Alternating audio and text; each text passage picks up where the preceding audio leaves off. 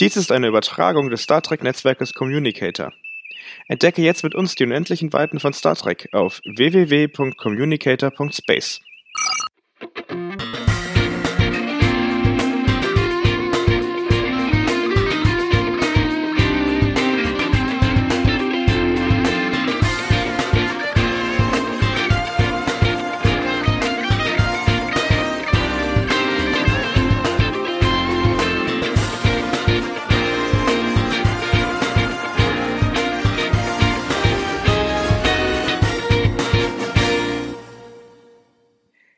Herzlich willkommen im 10 vorne, unserem Star Trek Interview Podcast. In dieser Folge rede ich mit dir über die klassischen Serien und natürlich auch was ganz Aktuelles über Star Trek Picard. Wir reden über die Einordnung der ersten Star Trek Filme und über die Entwicklung von TOS zu TNG, von Faustschlag zu Diplomatie. Weitere Infos zu uns, unserem Podcast und noch viel mehr gibt's auf www communicator.space. Viel Spaß in dieser Folge.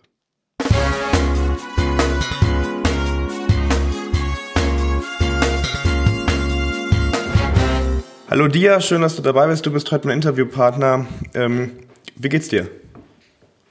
Ach ja, mir geht's eigentlich ganz gut. Äh, seit zwei Wochen jeweils freitags sogar noch viel besser. Stimmt, wir nehmen nämlich die, die Folge gerade am 1. Februar auf. Das heißt, das ist Samstag. Gestern ist die letzte, die, die zweite Star Trek Picard-Episode erschienen. Also, mhm. ähm, was ist so dein erster Eindruck von Star Trek Picard? Also mein altes, äh, eiskaltes Star Trek-Herz ist tatsächlich wieder warm geworden. Warum? Also nach, nach Discovery war das ein bisschen abgekühlt, aber jetzt bin ich wieder so richtig so im Star Trek-Modus. Ich habe auch schon wieder angefangen, Next Generation zu gucken. Ich gebe zu, das habe ich auch. Ähm, und ich finde es ist echt, wenn man sich mal, ich habe angefangen, glaube ich, bei Staffel 2 jetzt und bin jetzt bei Staffel mhm. 3 oder so. Äh, und da gibt's ja schon, wenn man sich die ersten zwei Folgen anschaut, immer so ein paar Links in die Richtung. Schon interessant. Mhm. Und macht Spaß weiterzuschauen, oder? Äh, absolut, absolut. Man sitzt wirklich da und es ist eben nicht nur der Nostalgiefaktor, weil die Geschichte, die erzählt wird, ja auch den Eindruck macht, als wenn die ausgedacht ist, dass die wirklich mhm. also auch einen Anfang und ein Ende hat ich sag mal, der, der Babylon 5-Effekt, ne? Du weißt von der ersten Folge an, das geht auf ein Finale hinzu. Ja. Das gefällt mir schon mal sehr, sehr gut. Ne? Also du meinst, es ist eine geschlossene Geschichte in sich. Richtig. Ja. Im Gegensatz zu Discovery, wo du zwei Folgen lang gar nicht wusstest, wo es lang ging. Und als du dann wusstest, wo es lang gehen sollte, haben sie es ja noch dreimal geändert. Hm, das ist, ist das so, ist das so, ich weiß nicht, ich habe das, glaube ich, jetzt bei der zweiten Folge im Vorspann gesehen, dass äh, Patrick Stewart auch Executive Producer ist. Ist es richtig? Ja, richtig. Ja, okay. Ja, hängt vielleicht auch damit am Ende zusammen. Ja, ja, der wird seinen Daumen da schon draufhalten, dass mit seinem Charakter nichts Unangenehmes passiert. Ne? Ja, das. Also da. Aber die zweite Staffel ist ja auch schon in, in Planung. Mhm. Mhm. Also es wird wohl weitergehen nach der ersten ich, ich gehe mal davon aus, dass sie sich da auch schon eine, eine äh, Geschichte ausgedacht haben, die zwei Staffeln füllen kann. Ich hoffe nicht, dass es eben so ist wie bei Discovery, dass man sagt dann nach der ersten Staffel, oh ja, das hat ganz gut funktioniert, das hat weniger funktioniert, komm, lass uns das nochmal in eine andere Richtung drehen. Das wäre natürlich aber ne, ich, bin, ich bin mit Vorsicht euphorisiert. ja, ich tatsächlich auch und ich glaube ganz, ganz viele, die uns zuhören oder die uns auch nicht zuhören, sind es auch, weil es halt einfach, also was bei mir auf jeden Fall so ein Punkt ist, wo man immer wieder Euphorie und auch Freude verspürt, ist, wenn dann so alte Star Trek Theme-Melodie wieder reinkommt. Ja, ja, natürlich. Und wenn, die, wenn du die ganzen kleinen Anspielungen siehst, ne, ich meine, äh, ein Mini-Spoiler zur ersten Episode, wenn Picard in sein Archiv geht und man sieht dieses Plakat da hängen, mm. ne, dann ist das, dann ist das so ein schöner kleiner Gänsehaut-Moment. Der wird aber nicht so, äh, äh sag ich mal, in den Vordergrund gedrängt, sondern der ist einfach da. Genau, es, ist, es fühlt sich nicht übertrieben oder künstlich an, sondern nee, wie, wie du sagst, an, es, geht, es geht einfach weiter, ne? Genau, diese Welt hat sich weiterentwickelt. Du siehst auch, dass sie sich weiterentwickelt hat. Aber es ist eben nicht so, dass du mit der Nase immer wieder draufgestupst wirst. Hier, so. Guck mal, das ist jetzt aus der und der Episode von dann und dann. Ne? dann ja. Da, da gibt's den Mr. Maddox, da wird gar nicht großartig gesagt, wo der herkommt. Wir als alte Fans wissen das aber. Hm, stimmt. Ne? Äh, also ich finde es sehr faszinierend. Maddox kommt in einer Folge mal vor und wird in einer anderen Folge nur erwähnt, oder? Von Data, bin ich jetzt mhm, richtig, richtig, im Kopf habe. Richtig, richtig. Aber immer in Bezug auf Data, logischerweise. Ja, ja, ja, klar. Cool, dann würde ich mal sagen, fangen wir mal ganz kurz an, damit wir überhaupt wissen, wer du bist. Stell dich doch mal ganz kurz vor mit deinem, dein Name wissen, kennen wir ja, dir, äh, mit deinem Alter, ja. wo du herkommst, was du machst beruflich und was sind deine Hobbys? Äh, ich bin der Dia, ich bin 57 Jahre alt. Das bedeutet, ich bin im Jahr 1962 geboren, Anfang 62. Also ich bin jetzt bald 58, darf man gar nicht drüber nachdenken. ähm, bin mit acht Jahren auf die Science Fiction gestoßen und habe dann den Vorteil gehabt, dass 1972 eine äh, Science Fiction Serie namens äh, Raumschiff Enterprise hieß die, glaube ich. Die lief dann im Fernsehen und die hat mir dann, sag ich mal, den Kopf so verdreht, dass ich heute noch einen Schaden davon behalten habe. Und als äh, aus beruflich bin ich also nachts tatsächlich Zeitungszusteller. Ich bringe also nachts 600 äh, Zeitungen rum an Kunden. Und das bedeutet, ich habe eigentlich den ganzen Tag Zeit, immer, äh, um mir den frei einzuteilen. Das ist natürlich sehr schön. Und da ich sowieso ein Nachtmensch bin, liegt mir die Nachtarbeit auch sehr gut. Äh, und hobbymäßig ja Science Fiction, Horror, Fantastik generell und Filmfreak. Ja, das ist aber schon fast übertrieben mit dem Filmfreak sein. Also ich habe hier keine Wand mehr frei, die nicht voll ist mit DVDs, Blu-rays oder Büchern. Also äh, untertrieben meinst du mit Filmfreak? Ja. Ja, okay. Äh, cool. Wie, äh, aber ich gehe mal davon aus, du streckst keine Zeitung aus oder äh, du stellst keine Zeitung zu, äh, die Science Fiction oder so machen. Nee, leider nicht, nur Tageszeitung. Also. aber ich, ich habe auch schon, äh, sag ich mal, ich habe ja auch schon drei Kinder großgezogen. Mhm. Und die sind alle in den Science-Fiction, Horror, Fantasy-Bereich reingerutscht. Also in der Beziehung habe ich auch was richtig gemacht. Wenn man das aus deiner Perspektive sieht, ja, auf jeden Fall. Ja, ja, ja. Wie bist du denn da an, an, an Star, äh, Star, Trek oder äh, damals ist ja noch nicht Star Trek bekannt, sondern Raumschiff Enterprise, absolut richtig, da rangekommen? Also was war so der Moment, der dich damit ver, verbunden hat eigentlich? Ja, also ich war vorher schon Science-Fiction-Leser und zwar Heftromane, Ren Dark und Perry Roden, habe ich also immer abwechselnd gelesen hatte das Glück, dass in meiner Verwandtschaft ältere Leute waren, die die Heftromane gelesen haben. Dementsprechend habe ich die immer schön eine Woche später aus zweiter Hand bekommen, brauchte nichts dafür auszugeben. Wäre auch als sechs- bis achtjähriger recht schwierig gewesen. Ähm, dann habe ich angefangen, Science-Fiction-Literatur zu lesen, in Anführungszeichen, also äh, Theodore Sturgeon, äh, Isaac Asimov und solche Leute, also die Klassiker, Alfred Bester. Und als dann im Fernsehen gab es ja eigentlich nichts, was in den Science-Fiction-Bereich ging, wenn man es genau nimmt. Es gab Raumpatrouille Orion, da habe ich die Erstausstrahlung, da war ich zu jung.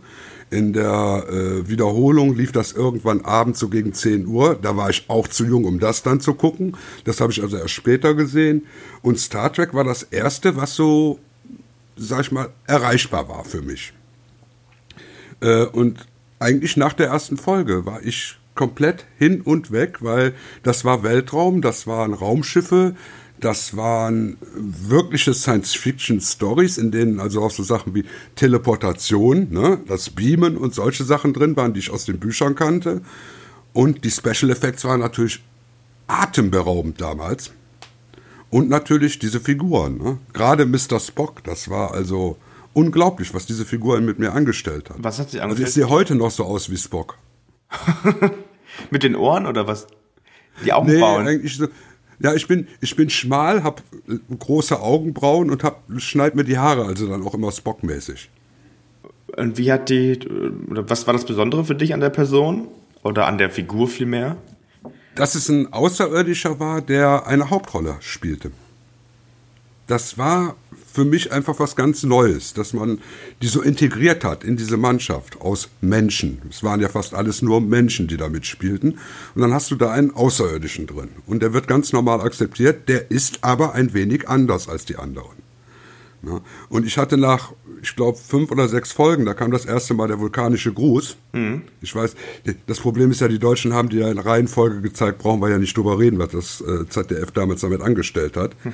Ähm, und den vulkanischen Gruß kannte, konnte ich nach der Folge. Da war ich in der Schule die absolute Nummer eins mit. Heute ist das selbstverständlich, dass die Leute das können, diese Finger auseinander machen. Ja. Und das Star Trek-Fans. Damals war das was ganz Neues. Haben die, die Schulkameraden bei dir auch Star Trek geschaut? War das, äh, war das ein Trend oder waren das nur ein paar wenige, die das gemacht haben? Nee, es war schon, die Serie war schon höchst beliebt. Also das muss man schon sagen. Also das, das kam schon gut an. Das war also bei den äh, Kindern damals eine recht beliebte Serie. Das Problem war, die lief ja immer neben, äh, gegen die Sportschau. Mhm. Die meisten Kids hatten nicht den großen Vorteil, den ich hatte, dass äh, äh die Leute, bei denen ich lebte, sich für den Fußball nicht interessierten. Mhm.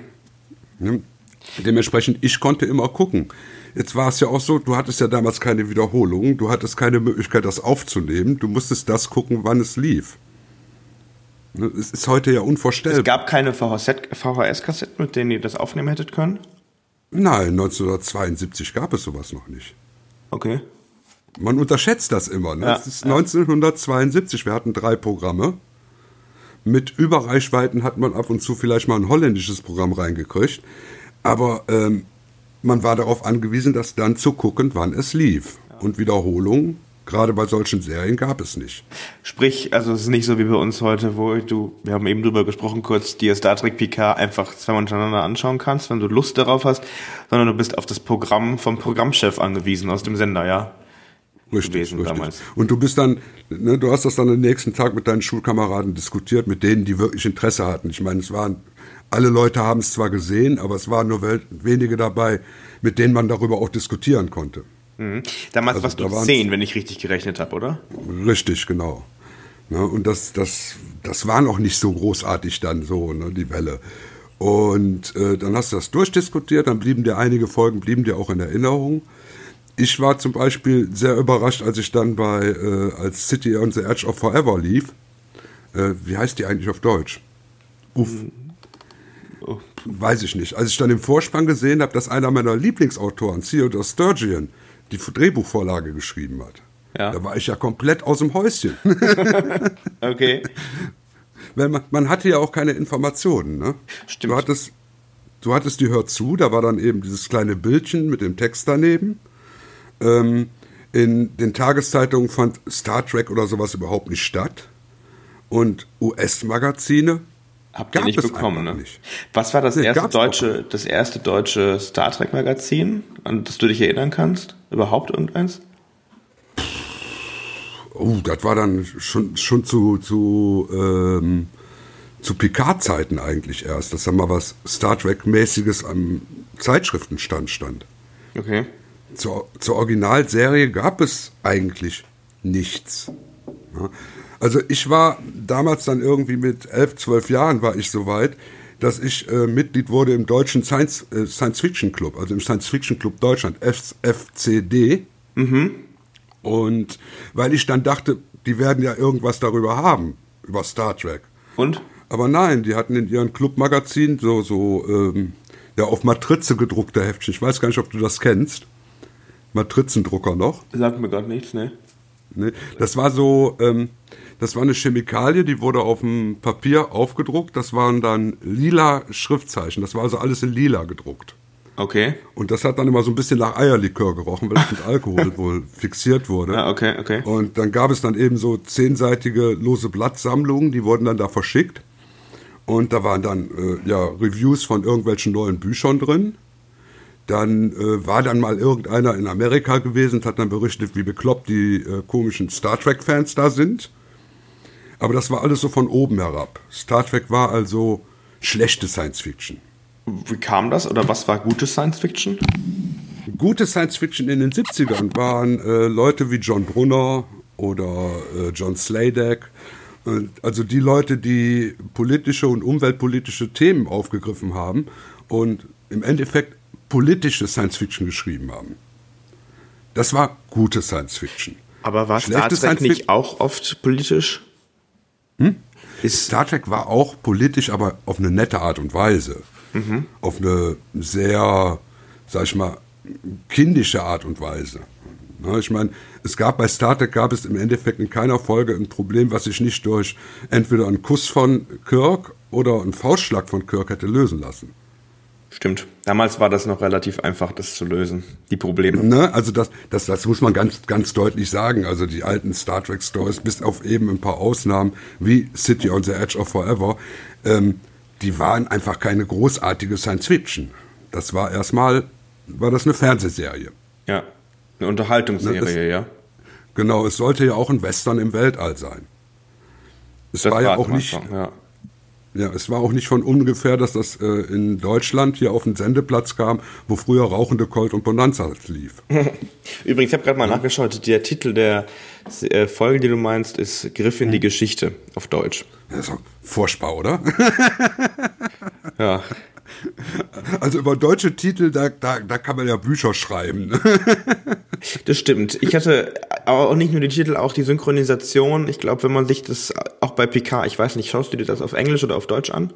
Oder beides? Ich schaue gar nichts mehr auf Deutsch. Ja, also ich habe mir das auf Ewigkeiten. Ich habe mir das auf Englisch angeschaut und auf Deutsch und das ist ein krasser Unterschied, äh, teilweise wie wie es rüberkommt, auch von von der Bedeutung. Also mhm. das, das finde ich schon krass, was halt einfach cool ist, ist, dass die alten Synchronsprecher wieder gekommen sind. Und ich habe The Next Generation früher natürlich auf Deutsch geschaut und nicht auf Englisch. Und dementsprechend bringt das natürlich schon wieder so ein gewisses Feeling mit, wenn man dann seine richtige Picard-Stimme, also auf Deutsch halt, aus der Kindheit mhm. oder von, von ein paar Jahren halt noch hört. Das ist halt schon cool. Das, das, das mag cool sein, aber inhaltlich äh, und von Schauspielerischen ist es schon schöner, sag ich mal, den Jean-Luc im Original zu hören, oder? Ja, Patrick Stewart im Original ist, ja. Ne? Das stimmt. Also das ist, das ist schon ein Traum. Und äh, klar, damals hatte ich auch die Möglichkeit nicht. Ne? Ich meine, wir hatten eben die deutschen Fassungen und es war ja nicht nur, dass die synchronisiert waren, es war ja auch, dass die auch noch gekürzt waren. Ne? Mhm. Die waren ja alle auf 40 Minuten. Die deutsche, ja, auf die deutsche Fernsehausstrahlungszeit gekürzt, ne?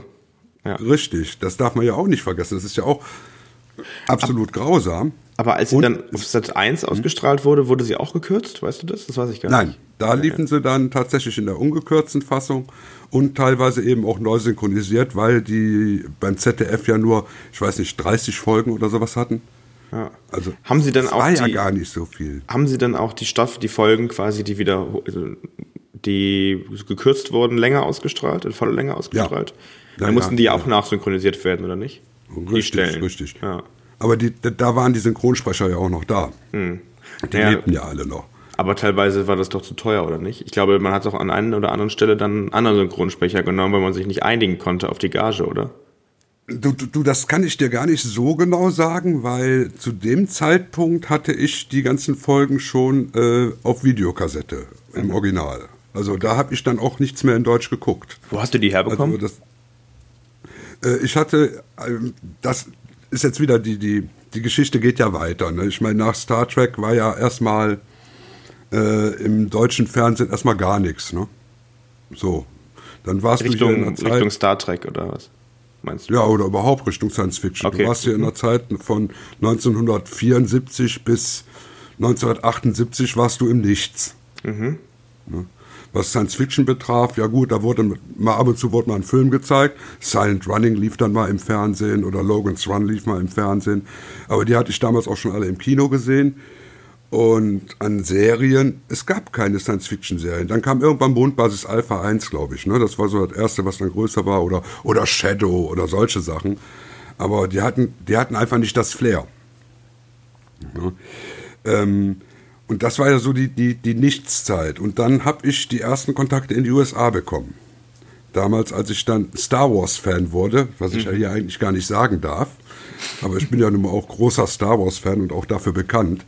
Ähm, da habe ich dann eben Anfang der 80er sehr gute Kontakte in die USA gehabt und die haben mir dann einfach die Sachen als VHS-Kopien hier runtergeschickt. Die hatten einen Konverter zu Hause, die haben die Dinge auf PAL konvertiert und dann bekam ich einmal im Monat bekam ich ein Paket und da waren dann zehn Videokassetten drin und da waren dann eben Sachen, die ich haben wollte. Ach cool. Star Trek und, und da war dann eben auch Shadow war da auch mit bei und äh, Invasion von der Vega damals, Invaders. All solche Serien habe ich mir dann da aufnehmen lassen, weil die da ja nonstop runtergeorgelt wurden. Ne? Ja. Und weil wir sie hier nicht kriegen konnten. Und natürlich vor Ort auch auf Englisch dann, logischerweise in den USA. Ne? Richtig, und ich musste dann halt Englisch lernen.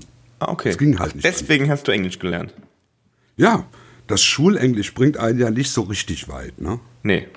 Wahrscheinlich, wahrscheinlich damals noch weniger, deutlich weniger als vielleicht heute sogar noch, aber wenn man sich Filme und Serien anschaut, ja, natürlich, das ist was vollkommen anderes. Und dann eben Mitte der 70er, da gab es ja auch noch kein VHS. Mhm. Äh, da hatte ich dann Super 8 und habe mir dann einige Filme auf Super 8 gekauft, was eine unglaublich teure Angelegenheit war. Mhm. Man hat dann eben für 20 Minuten Filmausschnitt hat man 150 Mark bezahlt damals. Ei, ei, ei. Und das war eine ganze Menge Geld damals. Ne? Ja, auf jeden Fall. Und das heute auch. Und, ja, ne? Und da habe ich dann äh, irgendwann auch aus den USA mir Rollen schicken lassen. Und zwar dann eben so Sachen wie dann gab es eine Star Trek-Episode, die niemals in Deutschland gezeigt wurde und die niemals gezeigt werden durfte. Das war Patterns of Force. Mhm. Die Nazi-Episode. Ja, richtig. Die habe ich mir damals als zwei Super 8-Rollen kommen lassen. Das hat mich dann 400 Mark gekostet. Mein erstes Lehrlingsgehalt ging dafür drauf. Aber ich hatte die Episode. Ich konnte die jeden Gewalt Tag gucken. auf Deutsch. Genau. Ja. Ich konnte die jederzeit gucken und ich hatte dann die Nazi-Episode gesehen. Ich war dann also Wurde Einer von den Top-Leuten. Wurde tatsächlich erst ausgestrahlt auf, äh, am 25. Juli 1999 in Deutschland. Mhm. Also mhm. über 30 mhm. Jahre später, als sie äh, in den USA ausgestrahlt wurde. Das ist doch ein Witz, ne? Tja. Ja, also aus heutiger Sicht auf jeden Fall. Aus heutiger Sicht auf jeden Fall. Ja, ja, das war einfach nur wegen der Nazi-Symbolik, die da drin vorkam, doch nicht mal wegen dem Inhalt, weil die Nazis waren ja böse. Das war ja keine Verherrlichung in irgendeiner Form, aber. Äh, aber tatsächlich kann ich mich an die Folge auch erinnern. Ja, ja und ich glaube, an die kann sich auch jeder erinnern, weil die doch sehr außergewöhnlich selbst im Star Trek-Universum war. Das ist richtig. Und, und im, im, im Endeffekt, es ist keine sonderlich gute Episode. Das weiß ich tatsächlich ja. gar nicht mehr. Ich kann mich nur noch die, daran erinnern, dass, äh, dass es sie gibt sie hat halt Klischee-Plot-Elemente und also es, es war keine Episode, wo man sagt, boah, das ist jetzt aber mal Science Fiction, wie ich sie immer sehen wollte. Du hast eben gesagt, du bist auch aus, von Star Wars bekannt. Ähm, erzähl doch mal ein bisschen darüber. Äh, also, was meinst du mit äh, bekannt und wie genau?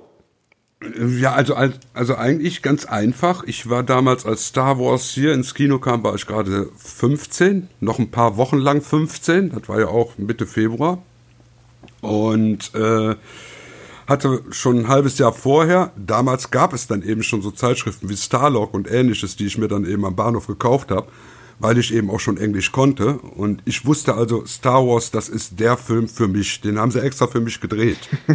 George Lucas ist hingegangen, dem Dia müssen wir ein Star Wars machen. Das geht gar nicht anders. Und da war ich am ersten Tag, war ich dann dreimal da drin. So richtig schön, 70 Millimeter, Lichtton, riesen Leinwand, weil damals hatte man ja noch Kinos und nicht Abspielstätten.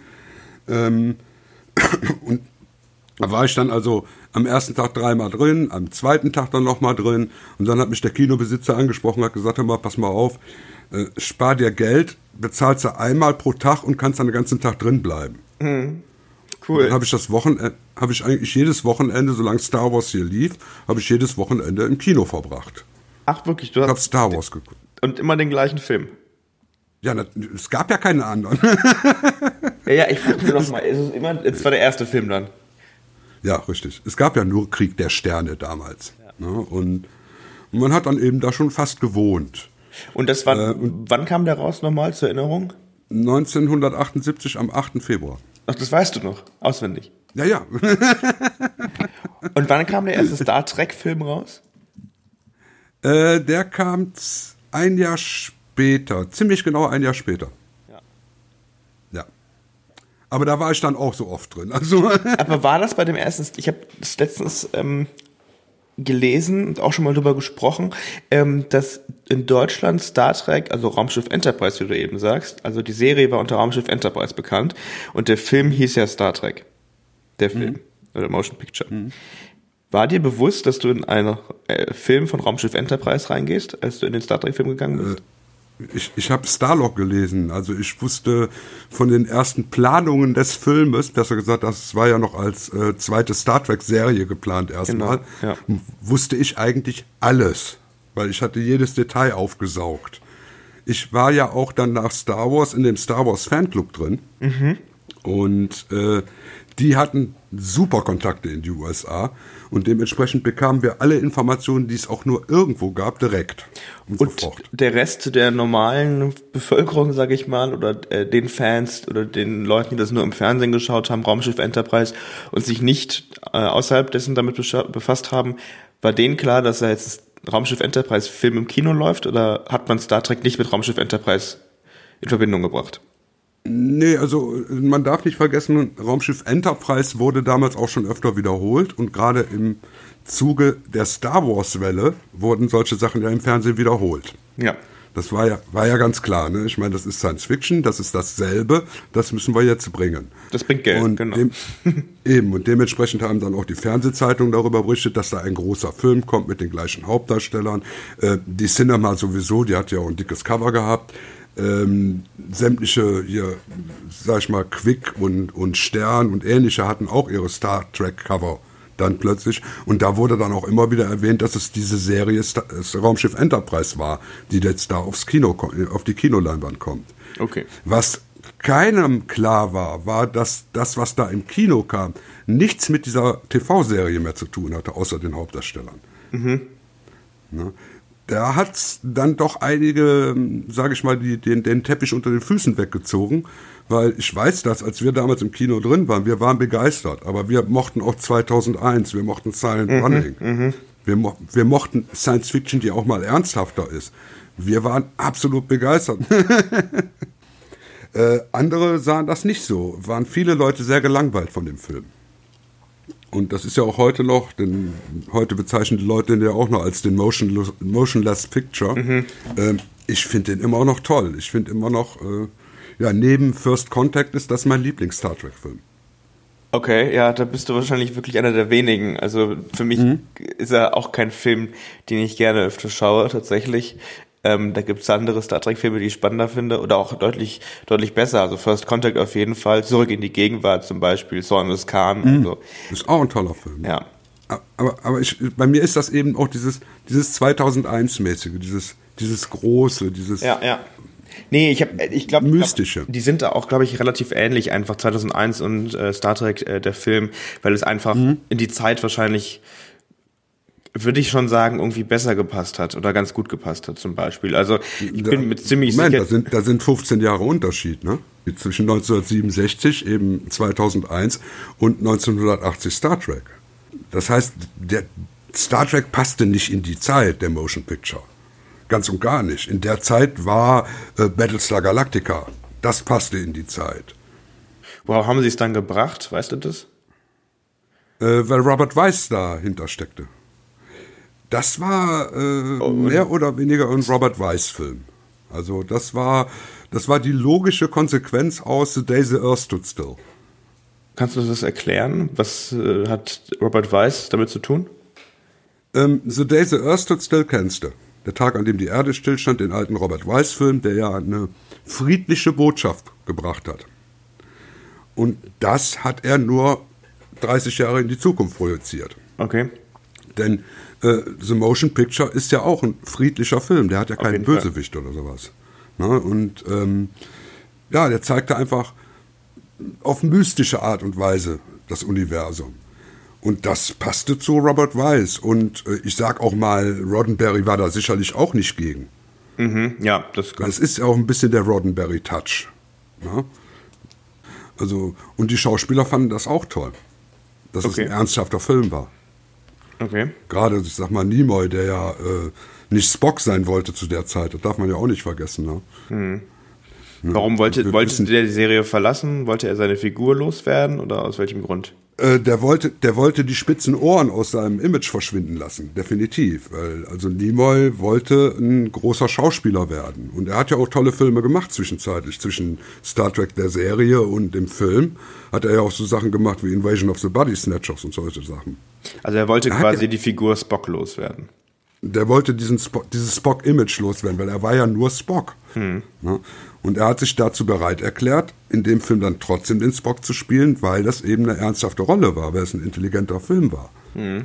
Ich glaube nicht, dass äh, die den sonst dazu gekriegt hätten, wenn das eben so ein normales Star Trek-Drehbuch gewesen wäre, wie es dann eben doch später in den Filmen dann auch wieder vorkam.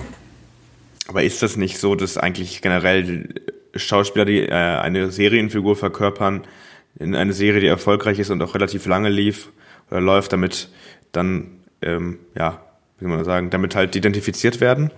Ja, natürlich. Der Figur? Natürlich. Natürlich wird das, ist das so. Aber ähm, ich meine, wie lange lief Star Trek? Das waren drei Jahre eines Schauspielerlebens, was in den 50ern begonnen hat. Ne? Ich meine, Niemer ist ja nun auch äh, in den 50ern schon Schauspieler gewesen. Der hat ja auch schon tolle Rollen gespielt vorher. Oder, oder Shatner. Mhm. Ja? Shatner hat jetzt eigentlich erst akzeptiert, dass er weiterhin immer sein Leben lang Kirk bleiben wird. Ne, jetzt will er Kirk sein. Jetzt ja. will ihn keiner mehr. Jetzt will ihn aber, genau, jetzt will ihn aber keiner mehr. So ist es. Ne?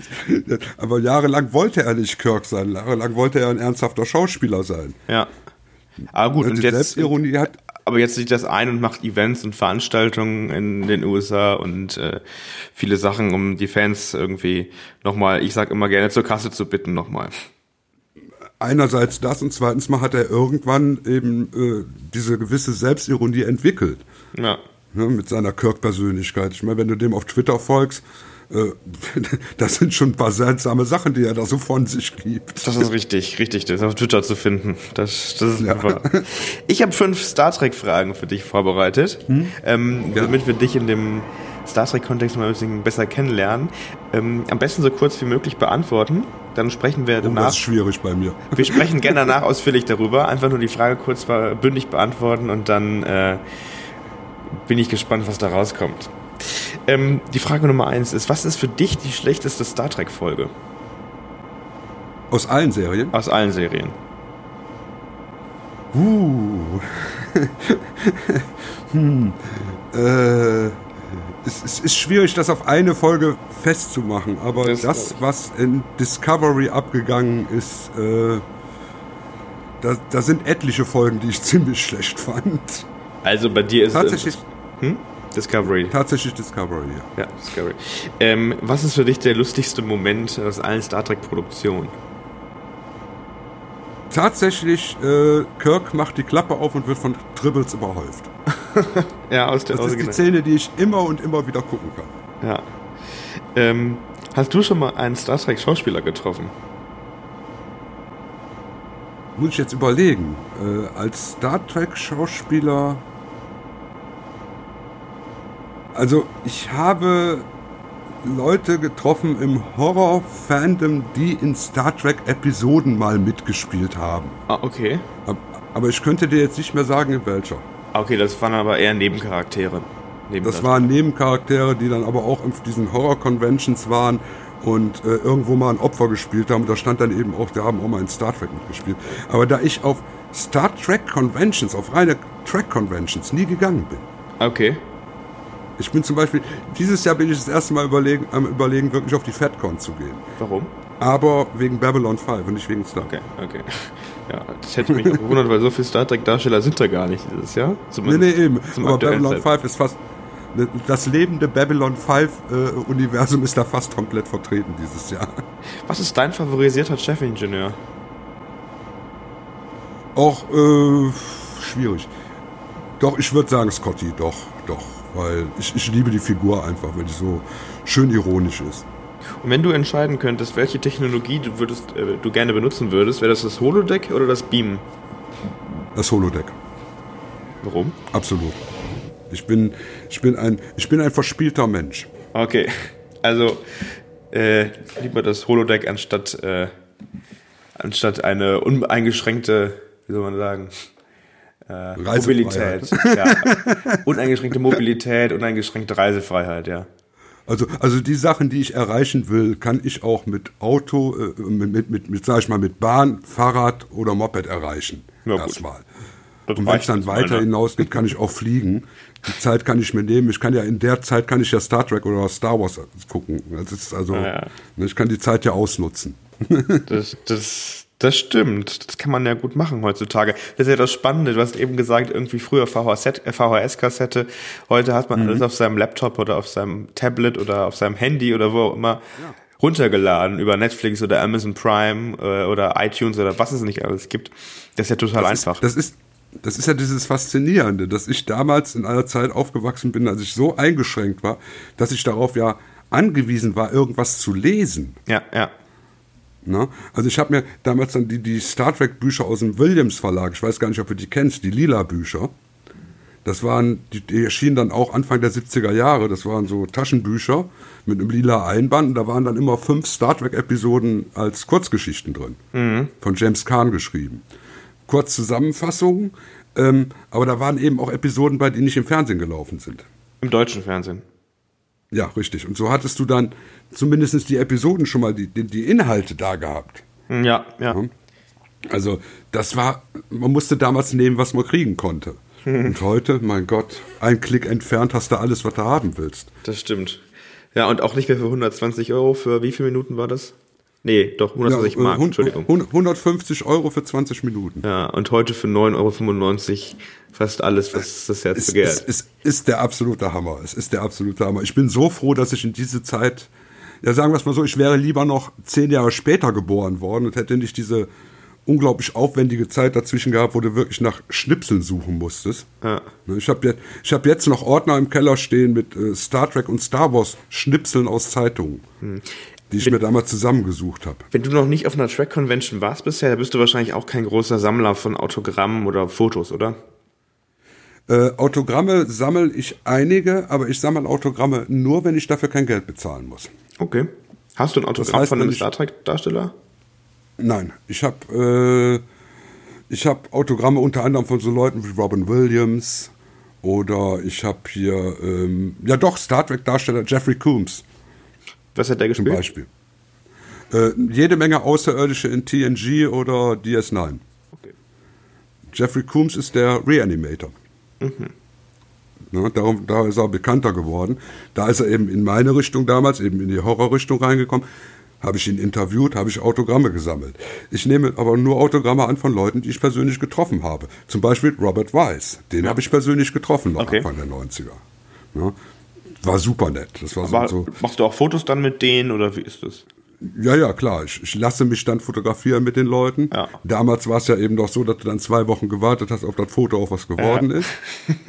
Ne? War auch immer so ein Problem. Also nicht so wie heute, Knips und fertig. Stimmt. Das ist krass. Und es kostet heute deutlich weniger. Also äh, absolut, absolut. Das oder gar nichts gekostet. mehr. Sagen, oh klar, ja. gut, das Handy, aber das hast du wahrscheinlich sowieso. Also das ist ja, krass. Ne? Ich, ich bin ja, wie gesagt, ich habe ja auch die ganze Computertechnik erlebt, wie sich das entwickelt hat. Ich habe die Anfänge des Internets mitgekriegt. Ja. Ich war damit hier in den Newsgroups, in den Star Trek und Star Wars Newsgroups war ich aktiv. Ne? Also man hatte ich habe diese ganze Entwicklung gesehen und ich bin froh, dass wir heute in so einer Zeit leben, wo alles möglich ist. Hm. Das Problem ist, dass manche Leute damit nicht klarkommen, dass alles möglich ist. Wie meinst du das? Das meine ich so, dass die ähm, einfach das als selbstverständlich ansehen, äh, sich Wissen nicht mehr aneignen, mhm. sondern Wissen nur noch nachlesen. Mhm. Ja, ich musste damals mein Wissen mir aneignen. Ich musste mir das reinlesen, ich musste da selber recherchieren, ich musste in eine Bibliothek gehen, um irgendetwas zu recherchieren. Mhm. Weil ich das eben nicht auf Fingerdruck hatte. Heute guckst du in die Wikipedia, nimmst die Informationen auf, behältst die so lange drin, wie du die brauchst und schmeißt die dann wieder raus. Mhm. Ich habe das damals alles als festes Wissen verankern müssen. Ja. Aber man kann natürlich auch auf deutlich mehr Wissen zurückgreifen jetzt. Also äh, nee, konntest du damals auch, nur du hattest das in Bibliotheken geordnet. Okay, aber okay, gut, aber deutlich mehr Wissen, deutlich schneller vielleicht. Schneller, Klick, ja. das ja. ist es. Und, und einfacher und logistisch besser angeordnet. Ja, also ja, nur die Frage ist halt auch immer, ist das alles richtig, was man liest, jetzt in Zeiten von Fake News und jeder kann was hochladen, jeder kann was publishen, also ja gut, aber damals hättest du auch alles in ein Star Trek Buch reinschreiben können und keiner hätte es überprüfen können. Ja gut, das. Äh ne, also es gab auch damals schon Fehlinformationen. Ja, und zwar ja. Fehlinformationen, die sich auch irgendwo in den, in, in den Fanköpfen gefestigt hatten. Zum Beispiel. nach, äh, dass es immer Streit gab zwischen äh, Shatner und Nimoy. Und das stimmt. Und das nicht. ist ja, das ist ja im Nachhinein so oft widerlegt worden. Mhm. Aber damals war das so. Die beiden können sich nicht leiden. Das war damals in den 70ern, war das eben das Credo, wenn du dich mit jemandem über Star Trek unterhalten hast. Ja, aber die beiden Hauptdarsteller, die können sich ja überhaupt nicht leiden. Mhm. Wie kam das? Wo das Gerücht, das? Ja. ich, du, das mag sein, dass Shatner in irgendwelchen Interviews mal irgendwelche sarkastischen Bemerkungen gemacht hat über Nimoy und die wieder falsch aufgenommen worden sind. Also so vermute ich, wird es wahrscheinlich gewesen sein, weil mhm. äh, gerade der Chat ist ja nun mal bekannt dafür, dass er ein bisschen ironisch ist. Mein Gott. und Nimoy war eben eine stiefe Typ, der war eben ernsthaft. Eine stiefe Typ. Ja, ja. ne, also und das, das ist schon ein Widerspruch zwischen den beiden, aber man hat ja dann auch später sehr oft gemerkt, was das eigentlich für gute Freunde sind. Ich sag nur Mindmeld, ne? Ja dieser, dieser wunderbare Interviewfilm, wo die beiden im Garten sitzen und sich einfach nur unterhalten. Und äh, ich habe selten einen faszinierenderen Film gesehen als den. Du hast eben gesagt, dass, was du, welche Technologie du nehmen wirst, wäre das Holodeck. Ähm, welche Technologien aus Star Trek findest du noch faszinierend? Ja, also das Beam dürfen wir jetzt natürlich nicht übersehen. Das Beam ist natürlich eine faszinierende Technik. Äh, und die hätte auch ihre Vorteile, natürlich, ganz klar. Ähm, eine andere Technik, die ich sehr, sehr wichtig finde, ist der Replikator. Mhm. Ne, der wäre praktisch, der würde mir sehr viel Zeit sparen. Weil ich esse sehr gerne, aber ich koche nicht gerne. ne, Bedeutet, du gehst Sache. gerne essen oder wie sieht das aus? Äh, nein, ich koche schon, weil ich muss. Okay. Sagen wir es mal so. Also ähm, essen gehen ist auch nicht so mein Ding, es sei denn mit mehreren Leuten. Alleine setze ich mich nicht in ein Restaurant, das wäre mir zu doof. Ja, ja. Ich, ich, ich, ich bin halt so eine Labertasche, ich erzähle viel. Mhm. Und ich kann mir schlecht im Restaurant selber was erzählen. Das ja, kommt das nicht stimmt. so gut an. obwohl, obwohl man heutzutage schon äh, mit sich selbst redend über die Straße gehen kann. Früher äh, wären die Jungs mit der weißen Jacke gekommen, aber heute hat ja jeder sein Handy irgendwo versteckt und hat nur ein Mikrofon vom Mund. Ja, ja. Also richtig, richtig. Das Handy ist ja auch so eine, so eine Sache, die man gerne Star Trek ähm, ja, ist, ist ja der Kommunikator. Ne? Genau, ja, ja. Dieses Klappgerät, also, äh, der Klappkommunikator ja. aus äh, der originalen Serie, genau, ja. Richtig, genau. Das ist ja, das ist ja im Endeffekt nichts anderes, was wir heute da haben. Und das funktioniert ja ziemlich geil. Und wenn man bedenkt, dass eben das, was wir da in der Hand tragen, dass du damit früher zehnmal zum Mond hättest fliegen können mit der Technik. Ne? Das stimmt, habe ich letztens auch es, gelesen. Das ist Wahnsinn, das ist unglaublich. Das ist so unglaublich. wenn du jetzt, wenn wir wieder über, zum Holodeck kommen, gibt's, es gibt ja zahlreiche Episoden, die sich auf mhm. dem Holodeck ähm, Meine abspielen. Liebste? Deine Liebste und vielleicht auch die, die du gar nicht mehr abhaben kannst? Also meine liebste Episode ist tatsächlich Ship in a Bottle.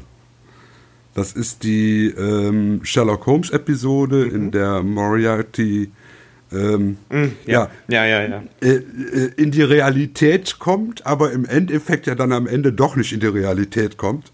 Also diese mit dem doppelten und dreifachen Plot-Twist. Genau, das war in Next Generation. Müssen wir vielleicht kurz Ja, das sagen? war in Next Generation, genau. Genau. Ähm, dann die Episode, die ich als, als Holodeck-Episode gar nicht akzeptieren kann, ist tatsächlich die aus Enterprise.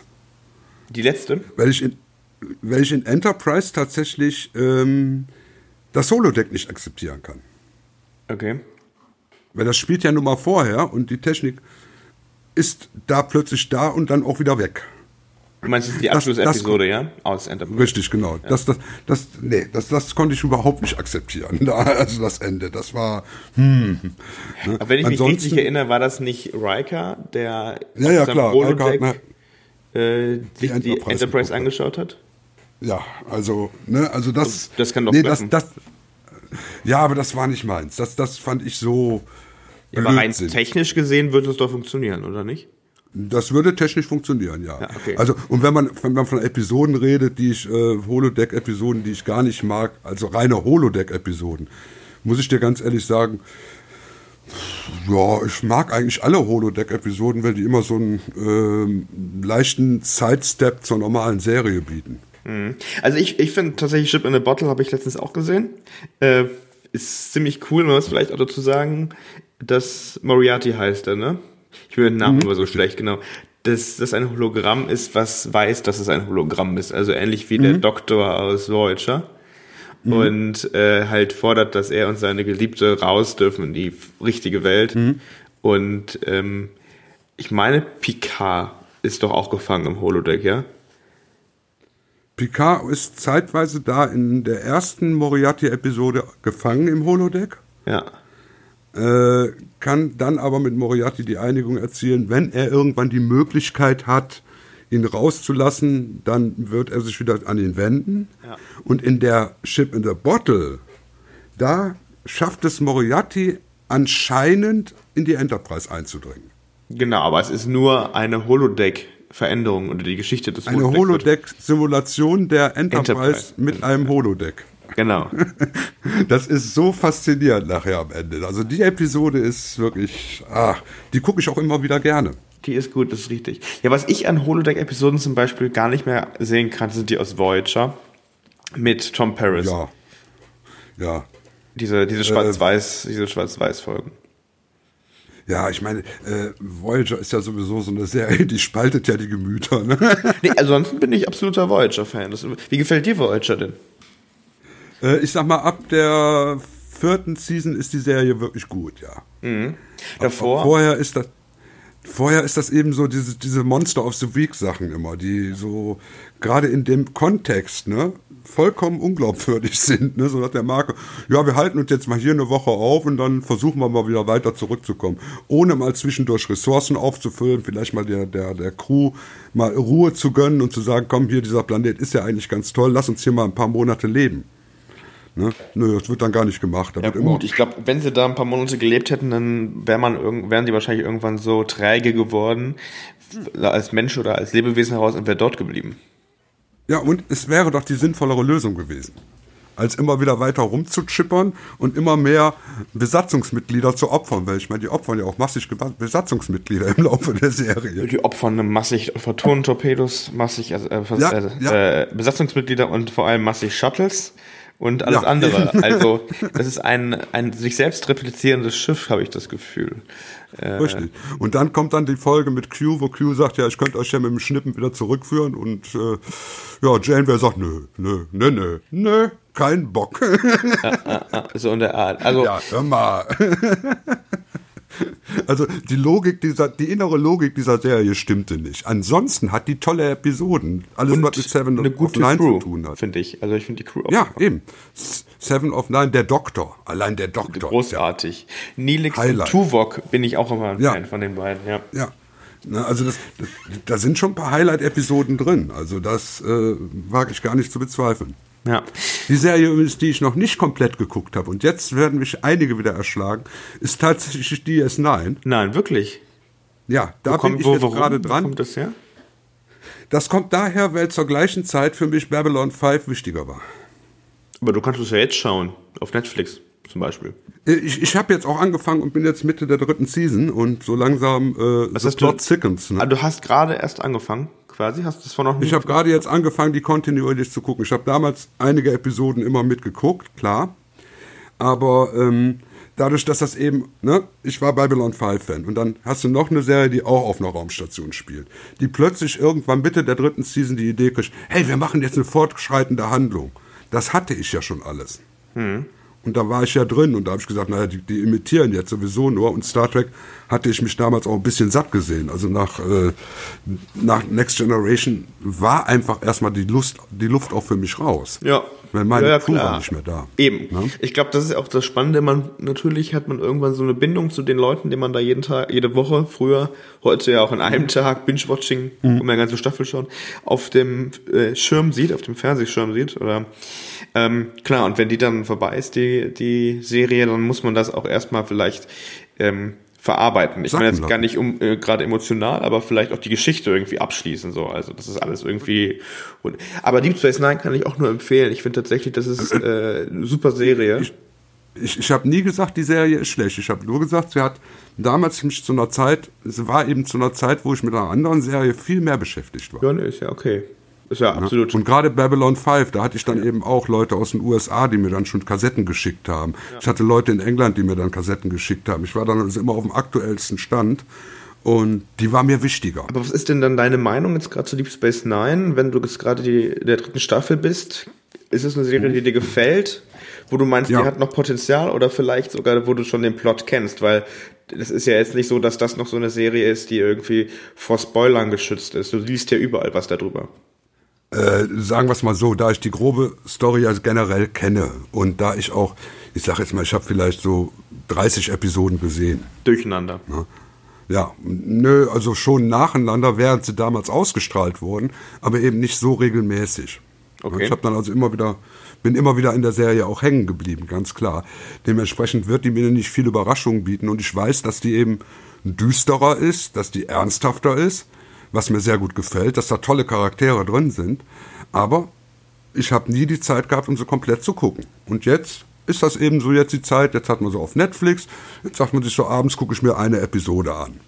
Ja. Und jetzt kann ich die innerhalb von, ja sag ich mal, bis äh, Mitte des Jahres habe ich sie komplett durchgeguckt. Und was ist dein Eindruck bisher? Ich, ich mag sie, natürlich mag ich sie.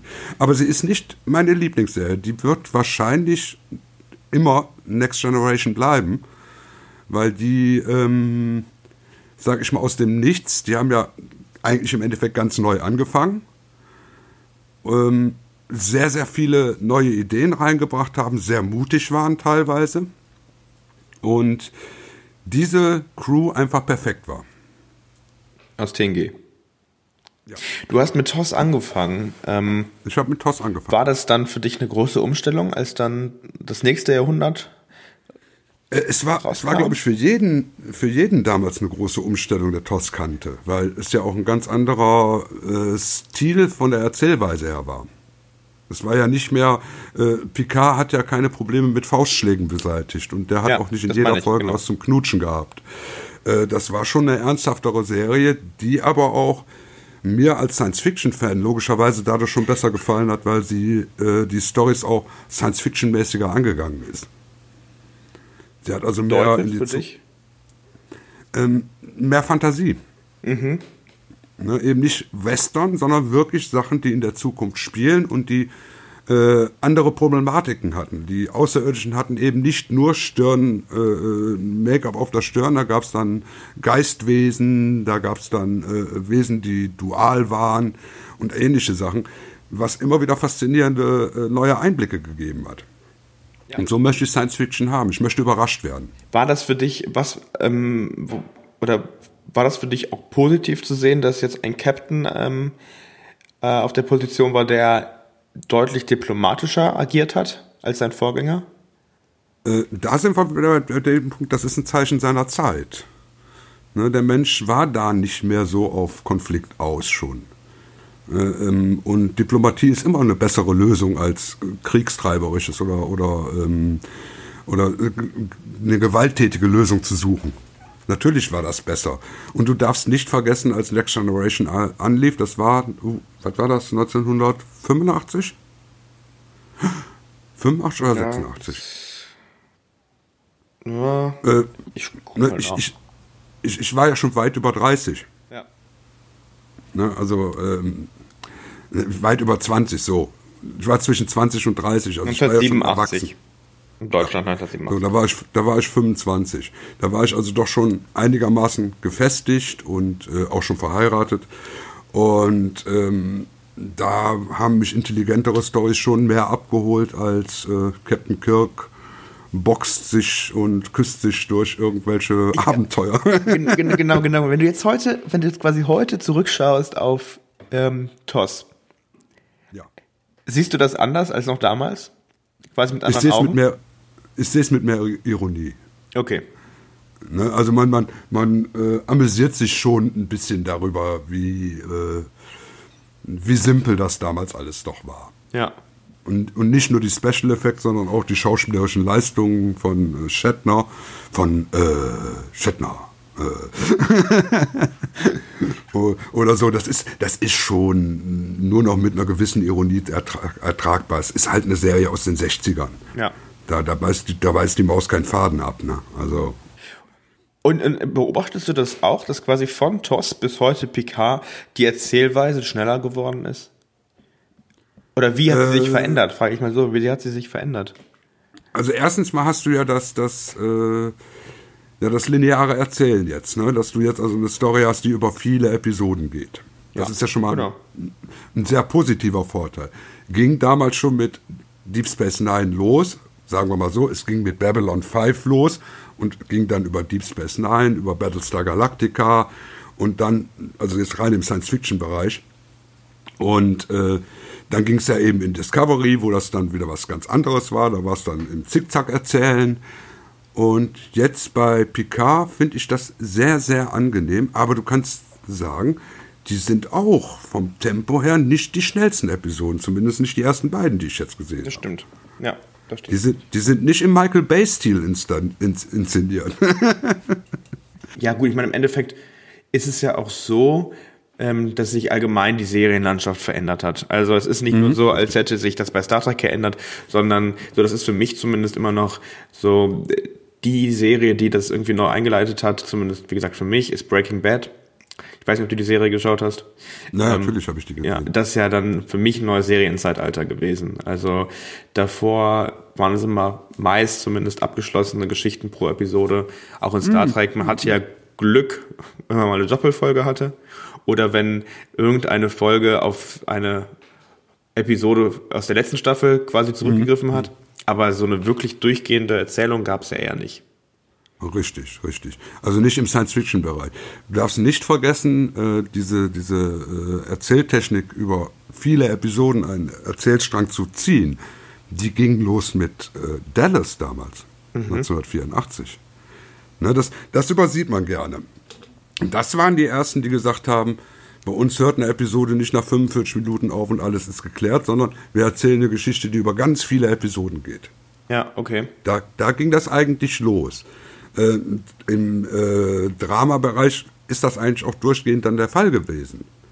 Ne? Nur jetzt diese Streaming-Dienste haben dafür gesorgt, dass das ja gar kein Ende mehr nimmt. Das also du kannst ja heute ja. gar kein, kannst ja gar keine Serie mehr anfangen, wo du nicht erstmal drei Episoden gucken musst, um zu sehen, wohin entwickelt sich die Story eventuell. Das ist bei Star Trek Picard auch so tatsächlich, ja, das stimmt. Ja, wobei ich da sagen muss, nach der ersten Folge habe ich da gesagt, okay, das sieht aus, als wenn die wissen, wo sie hinwollen. Das ist richtig, ja, aber es hat einen, es macht den Eindruck, dass äh, die Geschichte, die erste Staffel in sich schlüssig ist, zumindest. Richtig, genau. Ich hoffe es wenigstens. Ich hoffe es, ich hoffe es, ich hoffe es. Wie gesagt, gebranntes Kind. Ne? Ja. ähm, wir haben auch eben über Voyager gesprochen. Genau, am Anfang war es so Alien of the Week. Genau, es gibt immer mhm. etwas Neues. Die Kazon hießen sie ganz am Anfang, ne? Ja, ja, Die genau. mit dem Korallenriff. Die zogen sich ja auch mal über mehrere Episoden, ja. Genau, genau. Ähm, was ich aber krass und spannend fand, ist, dass es dann äh, in TNG lernen wir die Borg kennen. Das, ist das erste Mal. Mhm und lernen, wie schwierig sie sind zu besiegen. Und in Voyager schafft es so ein Intrepid-Klasse-Schiff, was ja eigentlich auch kein Kriegsschiff ist, öfter mal die Borg im Alleingang zu besiegen. Ja, das ist halt so. ja. Die Borg sind im Delta-Quadranten vielleicht nicht ganz so stark. Ja, das kann natürlich sein. Auf der anderen Seite ist es irgendwie, findest, empfindest du sowas als Fehler, als Serienfehler, als vielleicht sogar als nervig oder ist das für dich als Trekkie okay? Äh, ich, ich, ich hab's toleriert, weil äh, sie mussten die ja irgendwie überleben lassen in, der Folge, in den Folgen. Und äh, sie kon konnten auf die Borg nicht verzichten, weil die Star Trek-Fans wollten die Borg haben. Ja. Ne? Weil das, das darf man auch nicht vergessen, die mussten ja Einschaltquoten fahren. Natürlich. Und die Serie war an dem Zeit, zu dem Zeitpunkt hat die Serie gehumpelt, aber ganz gewaltig. Mhm. Und da musstest du eben eine Infusion bringen und die Infusion waren die Borg. Und die beste Infusion, die die aus dem Borg rausgezogen haben, waren Seven of Nine. Das ist richtig. Was ist deine Meinung dazu, dass Cass gegangen ist? Hm. Was soll ich da für eine Meinung haben? Kann ich keinen Einfluss drauf haben? Nee, fandest du das gut, fandest du das schlecht? War sie elementar für die Serie oder warst du froh, dass sie weg war? Es, es, es war eine mutige Entscheidung mal. Ja. Sagen wir es mal so. Es war eine endgültige Entscheidung. Das hast du ja bei Serien Im Nachhinein, im Nachhinein hast du gerade recht. Mir fällt äh, gerade auf, dass sehr selten, dass ein Hauptcharakter entweder abhaut oder stirbt und dann halt wirklich weg ist. Das hast du, gut, das hast du bei Next Generation in der ersten Season gehabt mit Tascha. Ja. Die aber auch keine Lust mehr hatte, man, also, oder nicht an den Erfolg der Serie geglaubt hat, wenn ich das richtig weiß. Also von sich aus ja, gegangen die, ist und nicht gegangen wurde. Die, die, die, die war dumm. die war dumm, deshalb kam sie ja später dann auch wieder. Ja. Allmütig und äh, auf Knien gekrochen, damit Richtig. sie nochmal in einer Episode mitspielen durfte. Ja. Also, Und Naja, aber Karriere Cass ist ja ge- eher gegangen worden, ne? wenn man mal ehrlich ist. Ich weiß ja nicht, wie es im Hintergrund aussah. Hm.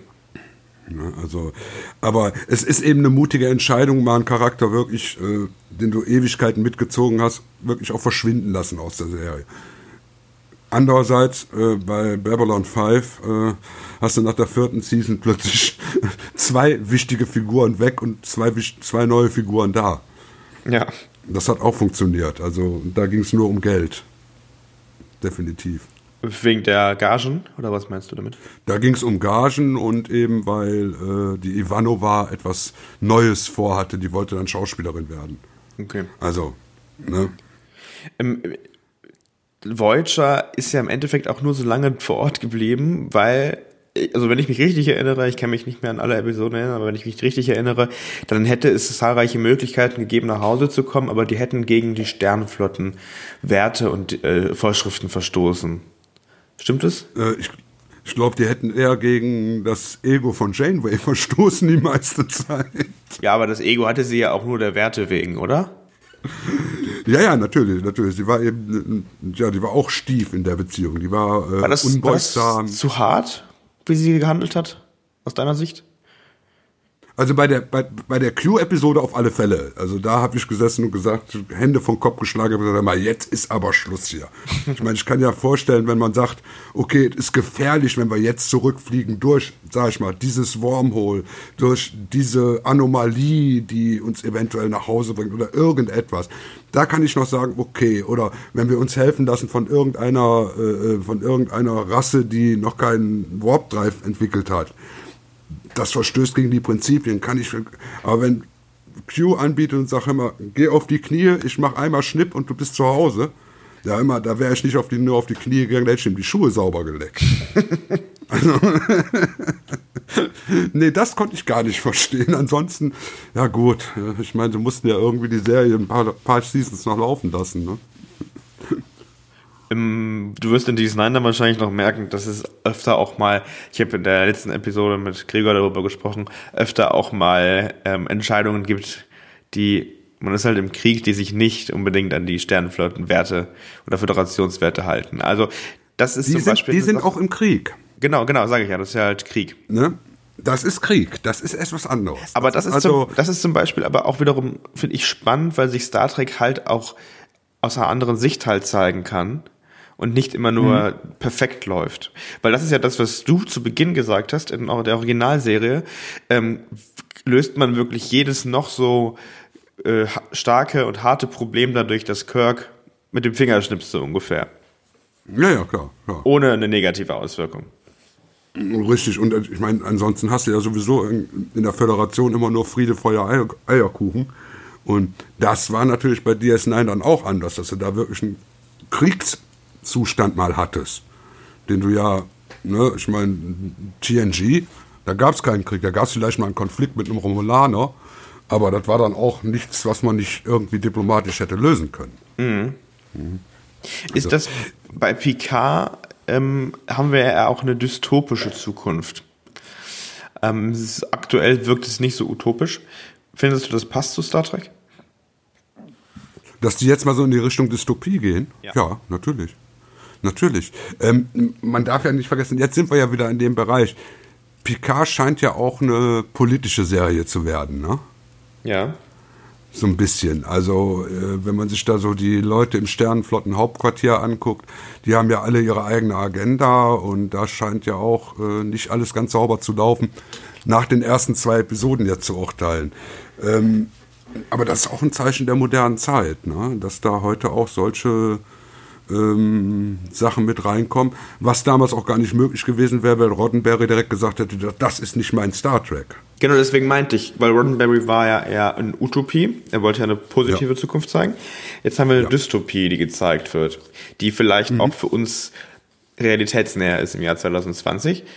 Ähm, Ich brauchst nur eine Zeitung aufschlagen. Also, ne, also wenn, wenn ich schon die beiden äh, Blonden mit ihren komischen Frisuren sehe, den einen aus England, den anderen aus Amerika, dann weiß ich schon, wo ich lebe, ne, zurzeit.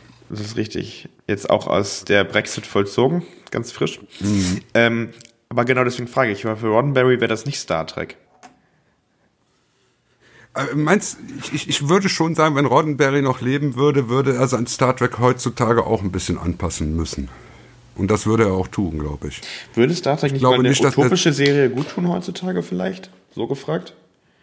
Nach Discovery ist er jetzt gefühlt auch nicht gerade unbedingt. Ich meine, das ist. Ja, Discovery spielt ja in einem ganz anderen Universum scheinbar, aber ähm, ich, ich überlege gerade, gibt es irgendeine positive Science-Fiction-Serie im Moment? Also Expanse ist auch nicht gerade sehr positiv. The Orwell vielleicht. Ja, so Orwell zum Beispiel. Das ist noch so eine, so eine nette Utopie, bis auf jetzt, die haben ja jetzt auch schon Probleme mit ihrem Robotern und den, den, den Robotplaneten. Ähm, ja, zum Beispiel so Orwell. Das funktioniert ja auch noch. Und die gucke ich auch sehr gerne. Ja, es ist, ähm, Seth, äh, Seth MacFarlane ist der Produzent und auch Captain, Hm. meines Erachtens, ne? Richtig? Der ist ja auch bekannter Star Trek-Fan. Also das äh, lässt sich ja der Eben. Serie wirklich merken. Ach, echt? das wäre mir kaum aufgefallen. Also, die haben ja noch nicht mal so Klingonen. Aber ist das, ist es vielleicht nicht so, dass man, hm, gut, wir haben jetzt noch nicht so viel von Picard gesehen, ähm, aber äh, dass man sich vielleicht auch so eine Star Trek-Serie wünscht, die einfach in eine Riege geht mit Next Generation, Voyager, ähm, Deep Space Nine, wo du einfach eine Crew hast, die einfach Sachen erforscht, Abenteuer die erlebt. Abenteuer erlebt, genau. Wäre das nicht auch glaub- toll, sowas zu haben? Ich glaube, das passt tatsächlich nicht mehr in unsere Zeit heutzutage. Also ich bin schon froh, dass sie sich in der Beziehung ein bisschen weiterentwickelt haben. Ähm, Ja, Ich zusätzlich bin ja zu dem, auch was nicht jetzt läuft, meine ich. ja, ich bin ja auch nicht stehen geblieben ne, in den 80ern. Das ist richtig. Also, ne, ich gucke mir ja heute auch keine Kung-Fu-Filme mehr an. Oder, oder guck mir hier Bloodsport mit Jean-Claude Van Damme an und sag, boah, das ist ein toller Film. Also man, man entwickelt sich ja auch weiter und genauso sollten sich die Serien auch ruhig weiterentwickeln. Das finde ich auch okay. Und gerade bei Picard finde ich es eben faszinierend, dass die, ähm, dass die zeigen, dass da eine Entwicklung stattgefunden hat in den letzten 20 Jahren, die die ja nun später spielt aber auch nicht so, so übertreiben. Also nicht wie Discovery, die Jahre, Jahrzehnte vorher spielt und viel moderner ist. Ja, also ich äh, nenne immer gerne den Sporenantrieb. Wir haben gerade über Voyager gesprochen. Mhm. Hätte man von dieser Technologie was gewusst in dem Jahrhundert, dann wären die wahrscheinlich nach zwei Folgen wieder zu Hause gewesen. Ja, richtig. So. Ja, und ich meine, dann hätte man sich aber auch die gesamte TNG dann sparen können, weil du kannst ja dann alles erforschen innerhalb von drei Tagen. Ja.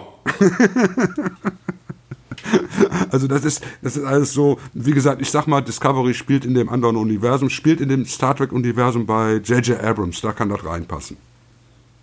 Ja. Naja. Ob, Es, es, es obwohl soll auch aber. nicht, ne? Nee. Also, ich bin mal gespannt äh, auf die dritte Staffel, wie sich das entwickelt. Vielleicht kriegen sie ja noch die Kurve. Also, wir hatten das ja jetzt auch schon öfter erlebt. In Voyager haben wir eben drüber geredet. Erst ab der vierten Staffel interessant. Bei Deep Space Nine fand ich das tatsächlich auch erst später interessant. Also, ähm, vielleicht kriegen sie die Kurve noch und man kann sagen, gut, die ersten zwei Staffeln, das war jetzt, ne, äh, nicht so das Wahre. ne? Genau. Machen wir mal drei Kreuze, dass die abgedreht sind und jetzt gucken wir mal, was kommt. Nehmen wir, nehmen wir die jetzt mal nur als, äh, sag ich mal, Sprungbrett für eine äh, Serie über den Enterprise Captain und über Spock. Über Genau, die müssen auch noch irgendwie mit rein, genau, ja. Ne, die, die kriegen noch alle ihre eigene Serie und dann haben wir noch die Section 31, die kommt ja auch noch. Richtig? Und dann können wir das Discovery-Ding dann abschreiben. Das braucht dann kein Mensch mehr. Ja. Oder sie nennen sie direkt Michael. Die Burnham Series. Die Michael. Nee, aber die haben ja auch, die haben ja auch tatsächlich gar nicht so schlechte Charaktere, finde ich. Also Tilly zum Beispiel finde ich, finde ich gar nicht so schlecht. Saru, Wunderbar. Saru ist, ist toll. Also, ähm, Also Tilly und Saru sind ja auch die einzigen, die ich kenne aus der Serie. ja, das ist tatsächlich mein Problem. Ich hätte gerade gerade noch weitere Namen gesagt, aber ich, Ja, aber ist nicht, ne? Dr. Stamets, Ja, gut, okay, okay. Der, der, der homosexuelle Charakter. die beiden, ne? Sind, ja, Ne? Ja, das, Also, das, ja gut. finde ich auch nicht schlecht, so, aber weil das einfach Nö. vielleicht wieder einfach äh, normale Ich hab- ich- ich hab- Charaktere sind im Sinne von, die haben jetzt keine übersinnlichen Kräfte, die verhalten sich jetzt nicht so, als würden sie, würden sie alles machen können und am Ende passiert nichts, sondern ja, das ist irgendwie stimmiger. Keine Ahnung. Ja, ja, ja, ja. Also ich meine, wir haben ja auf der Brücke auch noch die eine aus Düsseldorf, was ich dann in der zweiten Epi- äh, in der zweiten Season irgendwann erfahren habe, dass die aus Düsseldorf kommt. Die, der Charakter oder der Schauspieler? Der Charakter. Ah, okay. Also die, die, die diese komische, dieses Implantat da auf der Seite Ah, hat. okay. Die Mit kommt den orangen und roten Haaren, ja? Ja, das ist die, die, die, die Dingsbums aus Düsseldorf ist das. Aha, ja, schön. Nee, aber das, ist, aber das ist ja tatsächlich das Problem. Es gibt keine Brückencrew, die man irgendwie kennenlernen Nö. kann, ne? Und dann da hast du die eine Episode gehabt, wo du eine von der Brückencrew mal kennengelernt hast und dann wird die direkt in der Episode umgebracht. Ja. Ja, aber das, Das ist, war auch- das ist halt auch wieder ein Versuch, glaub, also das war ein Versuch, ähm, den Tod irgendwie den Zuschauern ähm, emotional, also mit die, ne, Ja. Zuschauer das emotionalisieren, was meines Erachtens überhaupt nicht geklappt hat. Da war der Wenn Tod wenn emotionaler die- von Darch in, äh, in Picard.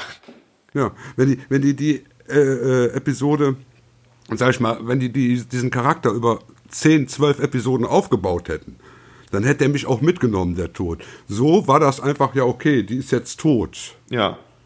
Ja, schön. Die hat ja auch vorher nicht gelebt, im Endeffekt für mich. Also ist mir das also ziemlich egal. Nein, also das, wie gesagt, die Serie, die hat so viele Fehler und, und vor allen Dingen, weil die eben auch in der zweiten Season dann äh, äh, so komplett die, die Handbremse angezogen haben und das Ding in die komplett andere Richtung gedreht haben. Nee, also das hat schon gezeigt, die wissen selber nicht, was sie da wollen. Und wie gesagt, bei Picard bin ich da noch vorsichtig optimistisch, dass, dass die wissen, in welche Richtung die Serie gehen soll. Ja, ich glaube aber tatsächlich, das spielt auch Patrick Stewart eine ganz wichtige Rolle, weil er ja lange das auch nicht wollte, soweit ich das zumindest weiß. Und dann natürlich jetzt auch, wie wir auch zu Beginn schon gesagt haben, auch als Executive Producer natürlich äh, und natürlich auch wahrscheinlich im Vorhinein schon sagen konnte, okay, wir machen das, aber auch nur unter den Bedingungen, dass das so und so und so abläuft.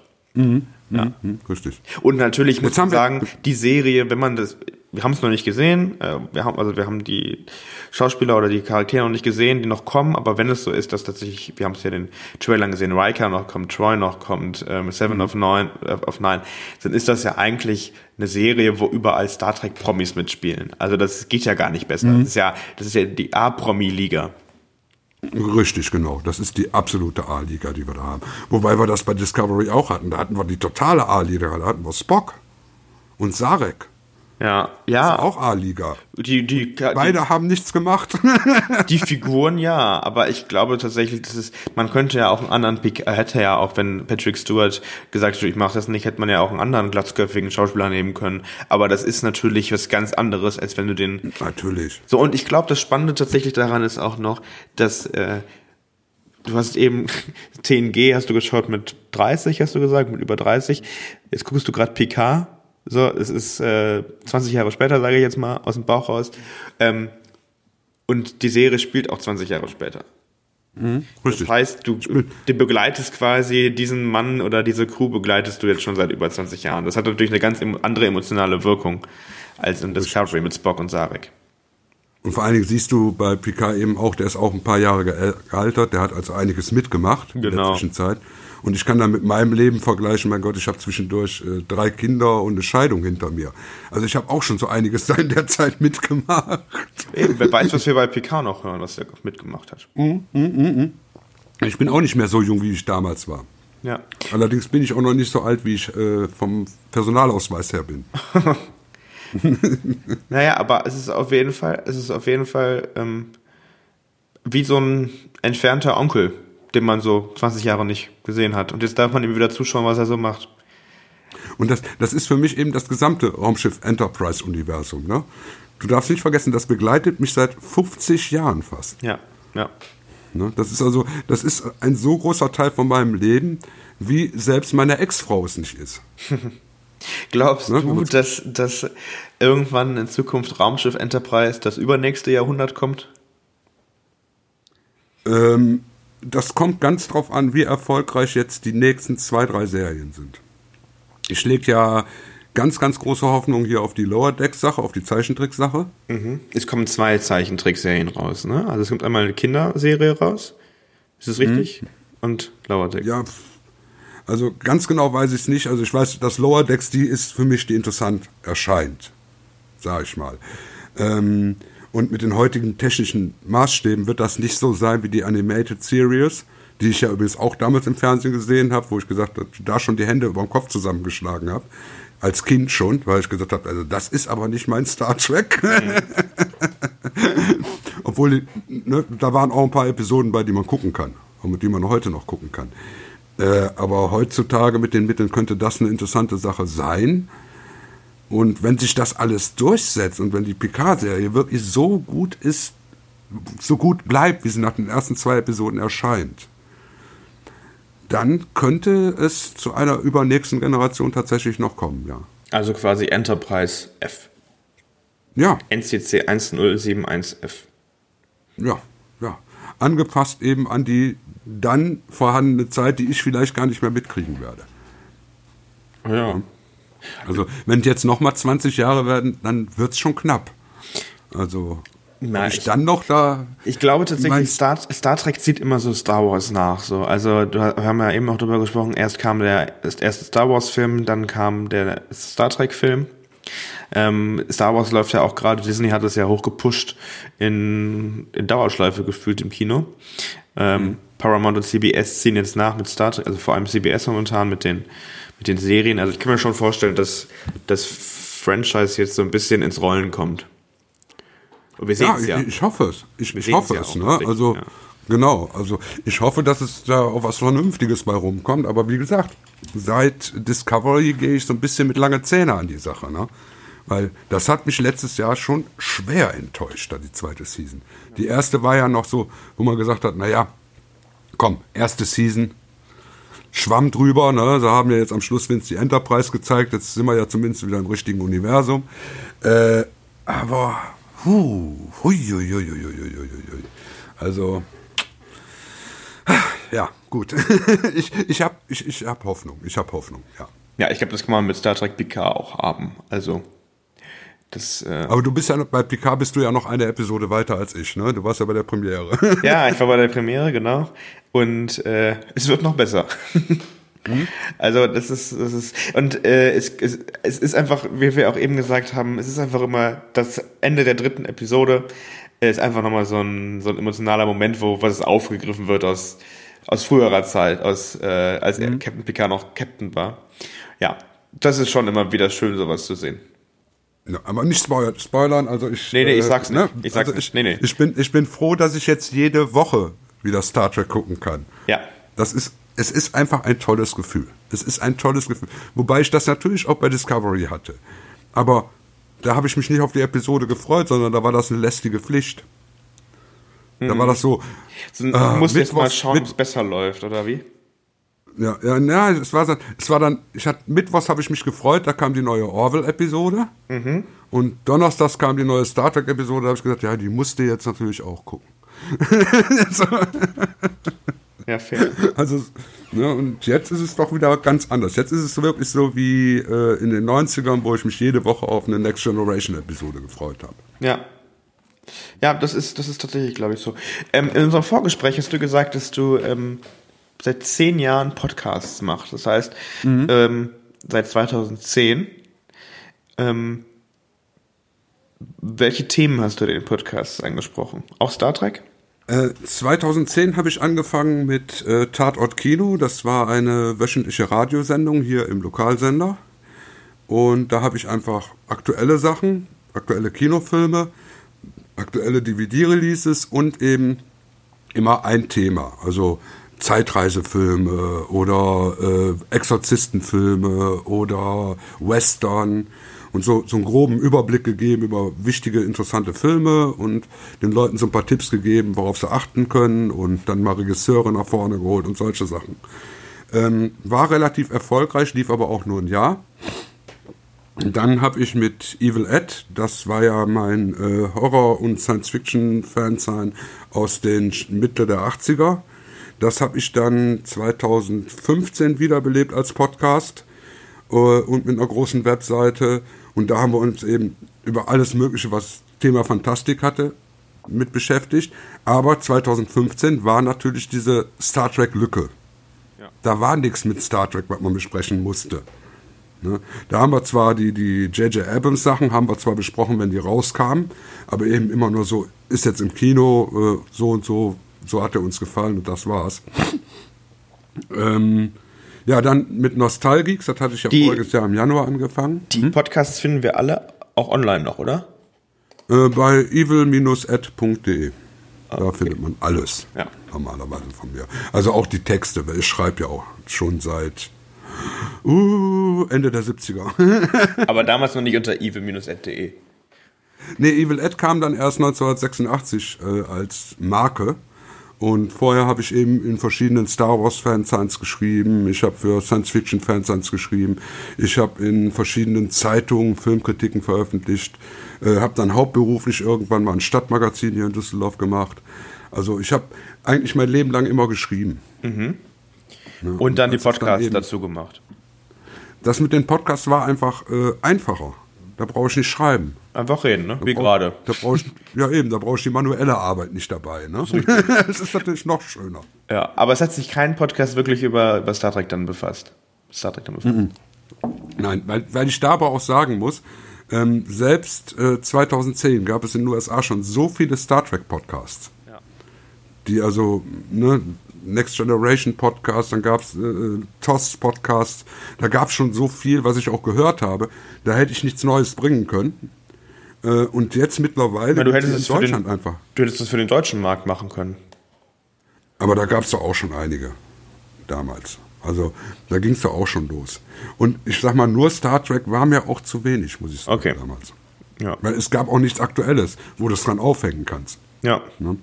Im, wenn ich sage, ich mache einen Fantastik-Podcast, finde ich für jede Folge einen Aufhänger, egal was es ist. Ne, da kann ich für jede Folge einen aktuellen Aufhänger machen. Ja. Ja, ja, klar. Du bist deutlich flexibler. Absolut. Und äh, ja, Nostalgics war eben dann das, äh, der Podcast-Versuch im letzten Jahr, wo wir gesagt haben, ja okay, ich bin Kind der 70er und 80er Jahre. Ich kann also mal einen Podcast machen, der sich auch mal auf diese Zeit bezieht, 70er, 80er, weil die meisten, die jetzt im Moment podcasten, sind ja alles jüngere Leute, die also die 90er vielleicht als ältestes noch haben. Ne? Und der kam auch bombisch an, der hat riesige Abrufzahlen gehabt. Das Problem war, äh, der Kollege, mit dem ich das gemacht habe, war, äh, darf ich jetzt da sagen? Ja, sage ich jetzt einfach mal, war ein Arschloch. Entschuldigung. so. Das hat einfach nicht gepasst mehr dann. Das hat dann irgendwann nicht mehr gepasst. Der wollte mich dann verklagen wegen irgendwas und da habe ich gesagt, nee, okay, komm. Dann machen wir da einfach nicht mehr weiter. Ich bin jetzt auf der Suche und habe auch jemanden in Aussicht, der auch in meinem Alter ist und der mit mir zusammen das Projekt dann weitermachen wird. Aber steht noch, in feuchten, noch nicht in feuchten Tüchern, sagen wir es mal so. Ah, ja. Also, die Podcasts kann man finden auf evil-ed.de und deine Texte ja auch. Und ähm, ich wurde, das ist auch ganz interessant, wenn ihr irgendwelche Vorschläge habt, ähm, was wir in diesen fünf Star Trek-Fragen, in der Rubrik fragen können, ähm, schreibt uns gerne auch über Twitter, Facebook, Instagram. Ich wurde nämlich auch auf Twitter darauf hingewiesen, ich könnte doch mal die T Leute, die, ne, wie jetzt dich, die Gäste, die ich habe im Podcast, fragen, wie sie überhaupt auf Social Media zu erreichen sind. Denn du bist ja auch über Twitter zu erreichen, ne? das ist richtig. Ich bin über Twitter zu erreichen. Ähm, eigentlich gebe ich meinen privaten Twitter-Handle, den du ja nun hast, nicht so gerne raus. Ja, dann nimm Da habe ich auch extra, extra eingenommen mit Nummern. Ne? Ah, okay. Also äh, am einfachsten zu erreichen bin ich unter @geeksnostel. Okay. Also Geeks und dann Nostal. Ne? Also nicht Nostal-Geeks, hat das leider nicht geklappt. Musste Geeks Nostel nehmen. Oder eben äh, äh, unter Evil Ed. Ja. Auf Ne? Twitter. Das sind meine beiden. auch auf, seid ihr auch auf Facebook und so unterwegs? Äh, Facebook einfach mal nach Evil Ed suchen, da findet man uns auch, ja. Aber da mache ich eigentlich seit einem Jahr nichts mehr. Wie viele Leute seid ihr im Team? Äh, ich.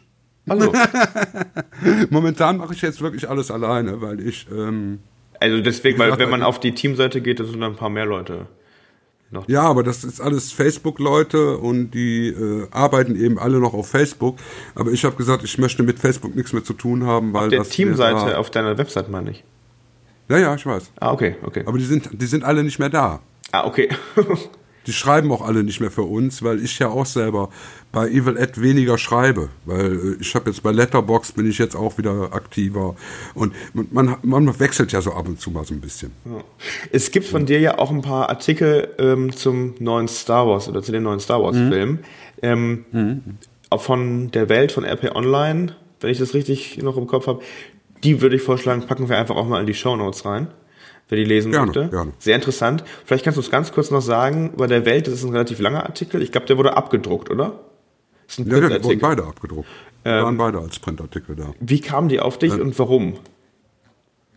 Ähm, weil ich eben wirklich sehr aktiv im Star Wars Fandom früher war. Da findet man bei Evil Ed zum Beispiel, wenn man nach Star Wars sucht, eine zehnteilige Serie über das Star Wars Fandom der 70er und 80er Jahre. Ähm, und ich eigentlich immer, mein Name tauchte immer wieder mit im Zusammenhang mit Star Wars auf. Und dann haben die eben angefragt, äh, ob ich denn noch da Interesse dran hätte und ob ich da noch was tun würde. Und die äh, anderen Leute von den alten Star Wars Clubs, die auch angefragt wurden, die haben dann auch meinen Namen fallen lassen. Ich umgekehrt auch da wieder Namen fallen lassen. Und so wurden wir dann wieder alle so ein bisschen aktiviert für die Zeit. Ist das, ist das die, ist das Special Star Wars eine Zeitreise? Ja, richtig, genau. Okay. Es gibt ja auch ein Star Trek Special, richtig? Die Originalfilme neu Ja, es betrachtet. gibt auch ein Star Trek Special, wo ich äh, alle zehn Star Trek Filme nochmal gucken wollte, aber nach dem Achten? vorletzten aufgegeben habe. First Contact ist hier der letzte, das sehe ich auch. Kommen die restlichen noch? genau. Die kommen noch, sobald ich meine äh, Blu-ray-Box von meinem Sohn wieder zurück habe, weil der wollte die jetzt auch mal wieder gucken und seitdem sind die seit einem halben Jahr bei ihm. Ja. Ja. spannend. Aber Also- mein Sohn ist mittlerweile auch 30, also der ist auch, der hat auch weniger Zeit zum Gucken im Moment, das ist das Problem. Aber das ist dann äh, auch alles äh, schriftlich, ne? Also Texte. Ja, ja, klar, klar. Cool. Also da habe ich noch nicht gepodcastet. Können wir auf jeden Fall empfehlen, da mal drauf zu gehen. Gibt es zum Ende noch irgendwas, was du den Star Trek-Fans da draußen mitgeben möchtest? Ja, bleibt hart. Selbst wenn Discovery kommt, bleibt hart. Es, wär, es kommen immer wieder bessere Zeiten. Und ich habe ja äh, in 50 Jahren auch Star Trek lose Zeiten miterlebt. Viele. Und irgendwo, ähm, wenn ihr einmal euer Herz an Star Trek verloren habt, gebt das nicht mehr ab. Nee, ich glaube, das ist auch nicht so leicht, ne? Ne, das, das, das, das wird nicht, nicht funktionieren. Vielen Dank, dass du dir die Zeit genommen hast, dir. Ähm, schön, Kein dass du da warst. Es hat Spaß gemacht und ähm, komm gerne wieder, wenn du Lust hast. ja, also wenn, wenn ihr mich braucht, ruft mich nur. Ich bin immer erreichbar. Ich bin als Podcast-Gast bin ich im Moment überall erreichbar. Sehr cool. Dann vielen Dank dir und ähm, noch euch einen schönen Tag. Tschö.